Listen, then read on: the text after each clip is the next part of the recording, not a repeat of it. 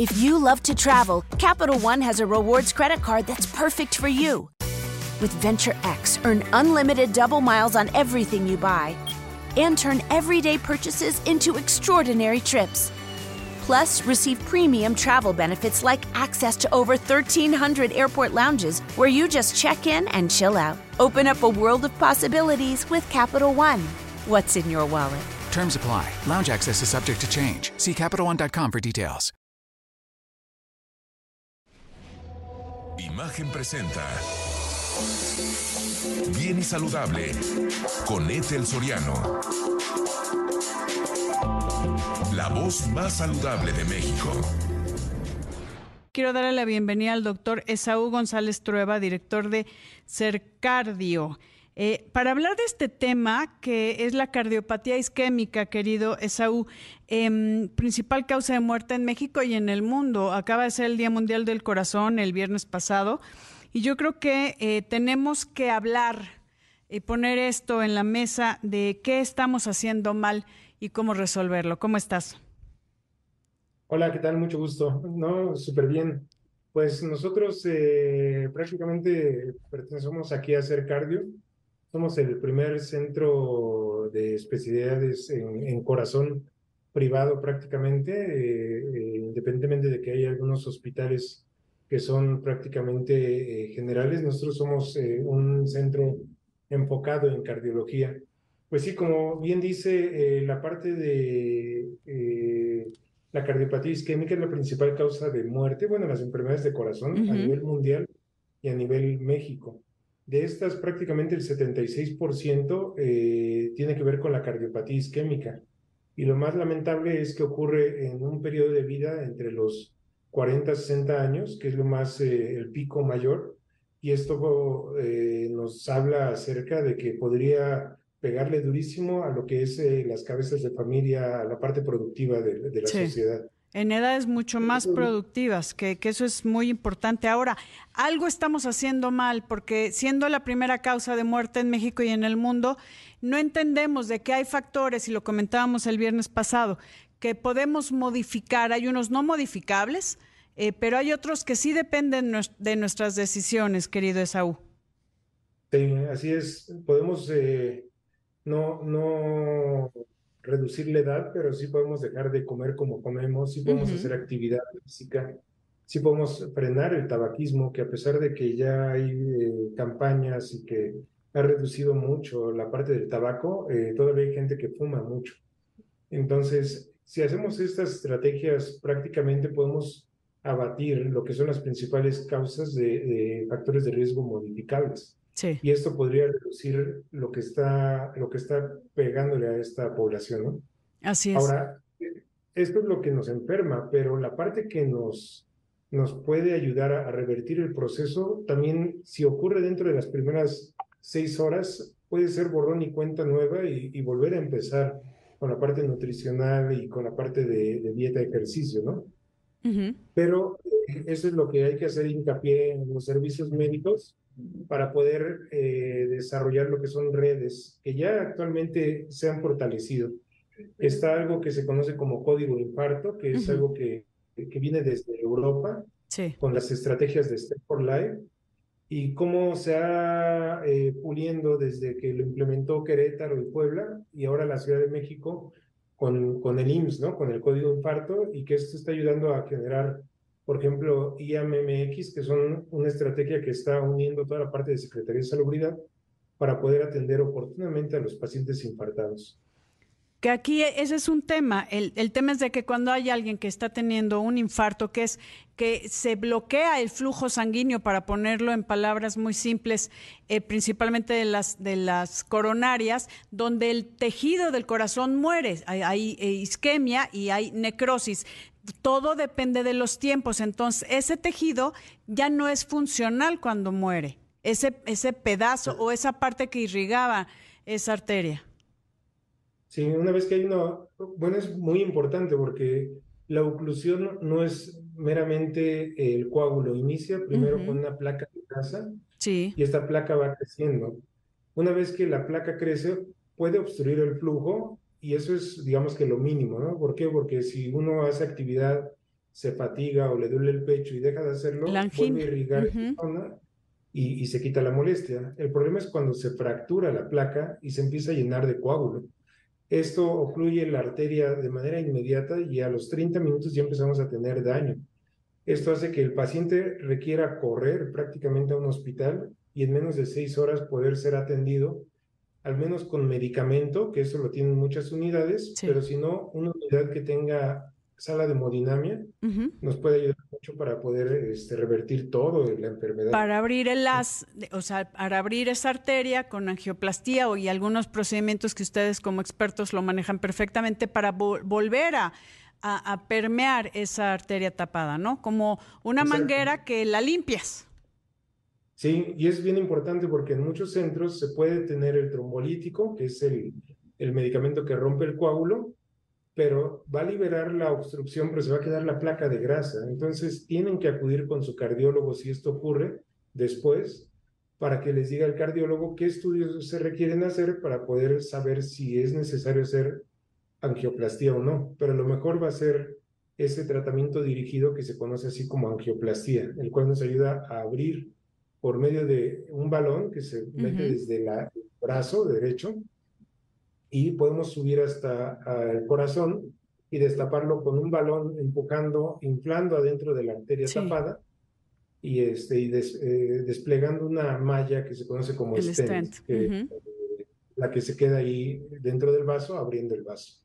Que eso es muy importante. ¿Qué podemos hacer, doctor Esaú González Trueba, eh, director de Ser Cardio, para saber cómo están en nuestra salud cardiovascular, nuestras coronarias, y que no suframos de cardiopatía isquémica o si la sufrimos, a tener el tratamiento apropiado? Habitualmente los mayores de 40, que ahora hemos visto casos a partir de los 30, 32 años, eh, es importante que chequemos los niveles de colesteroles. En muchas instituciones se hacen niveles de colesteroles totales, pero hay que tomar en cuenta que el colesterol total tiene otros elementos como el colesterol HDL. El de el baja y alta densidad. Que, Exacto. que los aquí, de HDL Sí. Y yo quiero, Ah, eh, perdón, sí. Doc, es que nos queda bien poquito tiempo, pero aquí lo importante es de que se acerquen a expertos como ustedes, a sus cardiólogos de confianza y podamos cuidar nuestra salud cardiovascular. Y en este caso te agradezco enormemente que nos hayas acompañado, querido doctor Esaú González Trueba, director de Ser Cardio, con esta información tan importante. Pero aquí los invito a que se acerquen a su médico especialista. Vamos a una pausa y regresamos. Seguimos aquí en Bien y Saludable y no saben qué gusto me da recibir en estos micrófonos y cámaras también a mi queridísimo amigo el doctor Alejandro Cárdenas, médico internista del Hospital Ángeles del Pedregal, con este tema tan importante, eh, querido Ale, que es el acceso a la atención médica de calidad en México. Eh, ¿Cómo podemos hacerlo? Entiendo que la salud pública es muy diferente a, la salud privada, tengo que decirlo así. Y yo creo que todos merecemos eh, una atención de calidad, eh, y más cuando se trata de salud. ¿Cómo estás? Muy buenas tardes, Etel. Un verdadero placer estar con ustedes nuevamente y tener la oportunidad de dirigirme al público en general. Creo que el tema ha sido tratado en múltiples ocasiones, pero seguimos teniendo problemas. Ujú, Tú y yo sabemos perfectamente que el acceso a la salud tiene muchas limitaciones y que desafortunadamente los recursos económicos de los pacientes marcan muchas veces la posibilidad de salvar su vida Sí. o de no. A veces puedes llegar hasta el diagnóstico de una enfermedad y si tienes que recibir un tratamiento de quimioterapia o una costosa neurocirugía, Pues seguramente no vas a poder tener acceso si esto lo estás manejando a nivel privado. Los recursos para una atención de este tipo son insalvables para los, para los ingresos de los mexicanos. Y bueno, esto se va sumando a otra serie de elementos que han sido muy importantes a través del tiempo y de los cuales pues no hemos podido cambiar las tendencias, por ejemplo el hecho de que tenemos solamente 2.4 médicos por, por eh, 100 mil habitantes, No, bueno, entonces ujú.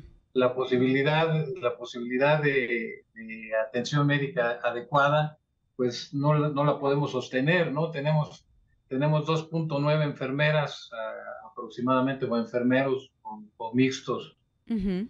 en combinación para, para atender a cada mil habitantes. Y bueno, esto se ha vuelto una complicación a través del tiempo.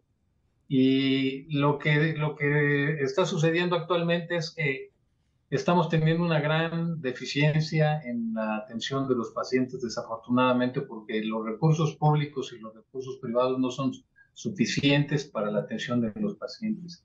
Y aunque existe un artículo en la Constitución, que es el artículo cuarto, que dice que tenemos derecho a la salud, y otras fracciones como el artículo 73, fracción 16, que dice que, esto se tiene que hacer de cierta manera y de acuerdo a los recursos de, de nuestro país, pues bueno, aparentemente no está sucediendo de esa manera hay 15.6 millones de carencias o de malas atenciones o de deficientes atenciones entre nuestros pacientes y eso es algo que debemos puntualizar porque si no resolvemos estas cuestiones desde el punto de vista preventivo, a la hora de darle atención a los pacientes en este nivel de complicaciones, pues no vamos a tener ni recursos, ni tiempo, ni médicos, ni enfermeros, ni hospitales. If you love to travel, Capital One has a rewards credit card that's perfect for you. With Venture X, earn unlimited double miles on everything you buy and turn everyday purchases into extraordinary trips. Plus, receive premium travel benefits like access to over 1,300 airport lounges where you just check in and chill out. Open up a world of possibilities with Capital One. What's in your wallet? Terms apply. Lounge access is subject to change. See CapitalOne.com for details. Ni terapias intensivas, ni neurocirugías, ni nada. No, bueno.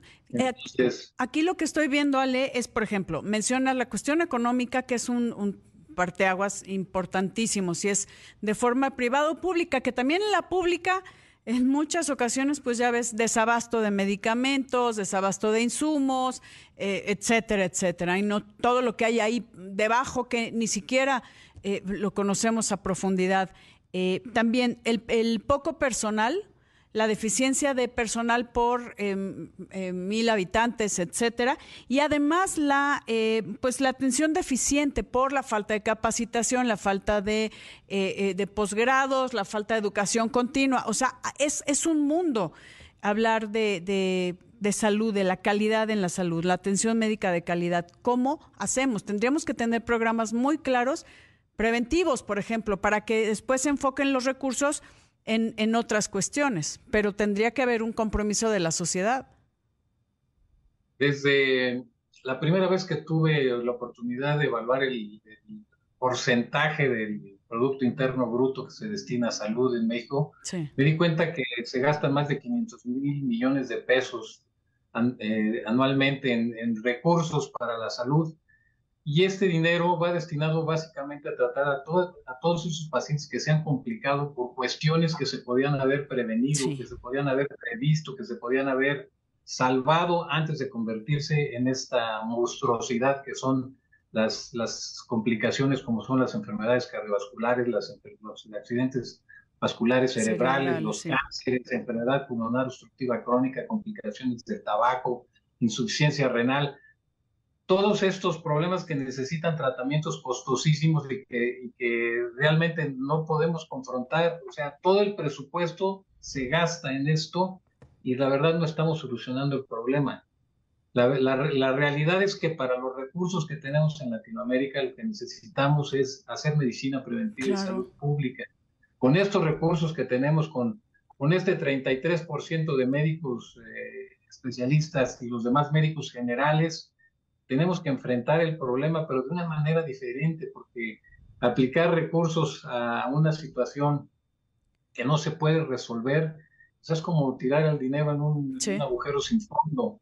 Entonces yo creo que lo que tenemos que hacer es hacer medicina preventiva, pero tenemos que empezar desde los problemas de educación, a nivel escolar. si nosotros, como lo hemos dicho múltiples veces, empezamos a educar a los niños sobre la actividad física y la manera de comer adecuadamente, y vamos poniendo asignaturas en los diferentes años en escolares hasta llegar a la universidad, seguramente cuando estén en la universidad nuestros pacientes van a ser expertos en nutrición y expertos en, en, actividad física y en, hábitos saludables, ¿no?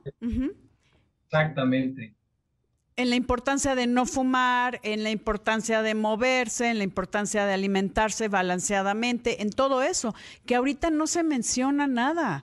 Eh, o sea, yo entiendo que debe de haber una relación muy importante entre la industria alimentaria, nosotros como, como, como eh, organizaciones, como pacientes, como comunidad, pero ¿qué vamos a hacer? Porque eso, es, eso está padre lo que se debe, pero ¿qué estamos haciendo? Estamos nada más, como dicen, eh, nada, o sea, seguimos con lo mismo pensando cada vez recursos para cada vez curarnos y, volvernos esclavos en un tratamiento, por ejemplo, de hipertensión o de diabetes, o no, y, no es la idea.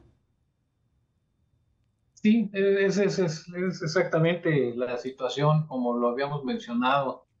Yo este, creo que de no trabajarse esta perspectiva de salud desde el punto de vista preventivo, no tenemos muchas oportunidades de mejorar la condición y los marcadores epidemiológicos en los próximos años.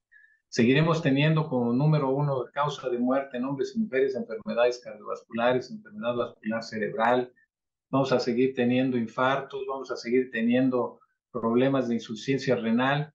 Sabemos que todos los factores de riesgo tienen un común denominador y es que producen estrés oxidativo. O sea, el estrés, el tabaquismo, el sedentarismo, la obesidad, la hipertensión arterial, todos producen estrés oxidativo. Ese estrés oxidativo genera un proceso inflamatorio, que a su vez va a alterar el comportamiento de la producción de proteínas del organismo, modificando el, el, trabajo fisiológico que hace el organismo pues y entonces dándole oportunidad a que se instalen enfermedades como la enfermedad endotelial que, es del tejido, la parte interna. Así es. Déjame irme rapidísimo, querido Ale, a una pausa y regresamos contigo y con el acceso a la atención médica de calidad en México y en el mundo. Estoy platicando con el doctor Alejandro Cárdenas, médico internista, un, un gran experto que siempre has estado en pro de ver ¿Cómo hacemos estos cambios, querido Ale? ¿Qué tenemos que hacer? O sea, yo creo que aquí hay una gran responsabilidad como sociedad y nos estamos quedando muy cortos. Hay mucha gente, como dijiste tú.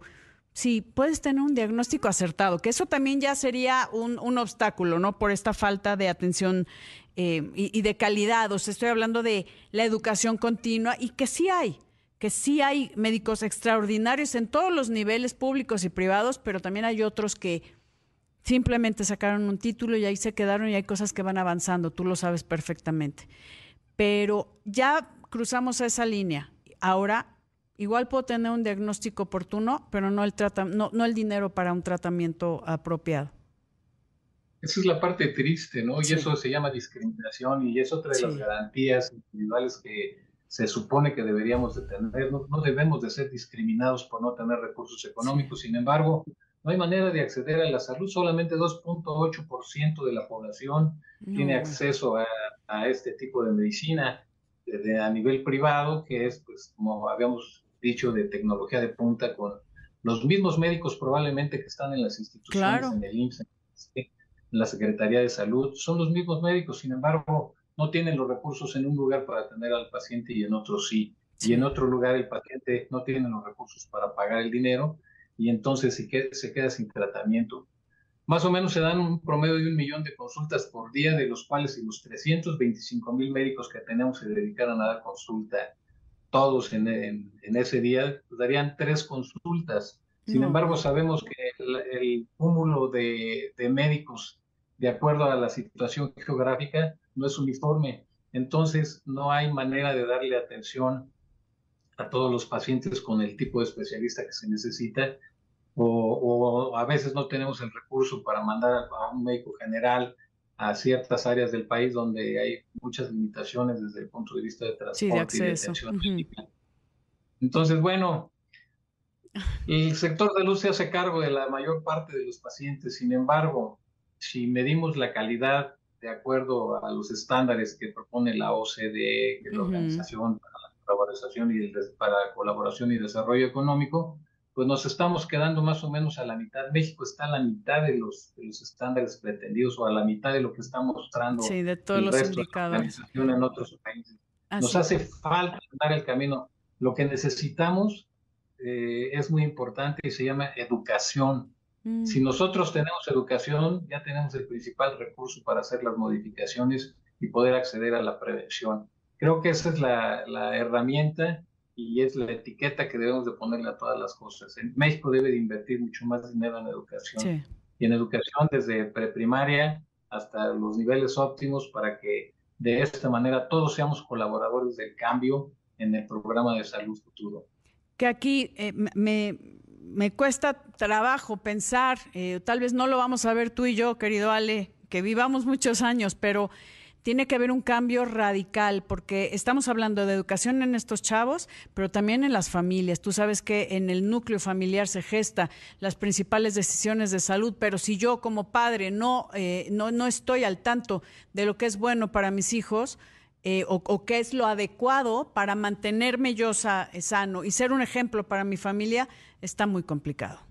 Y necesitamos... Por supuesto, es, la escuela, es la familia, es el trabajo. Todo aquel que tenga injerencia sobre un grupo de gente o que sea un líder o que tenga comando o mando sobre ciertos grupos, debe de ejercer este tipo de trabajo de, educación para modificación de, los proyectos a futuro de, salud.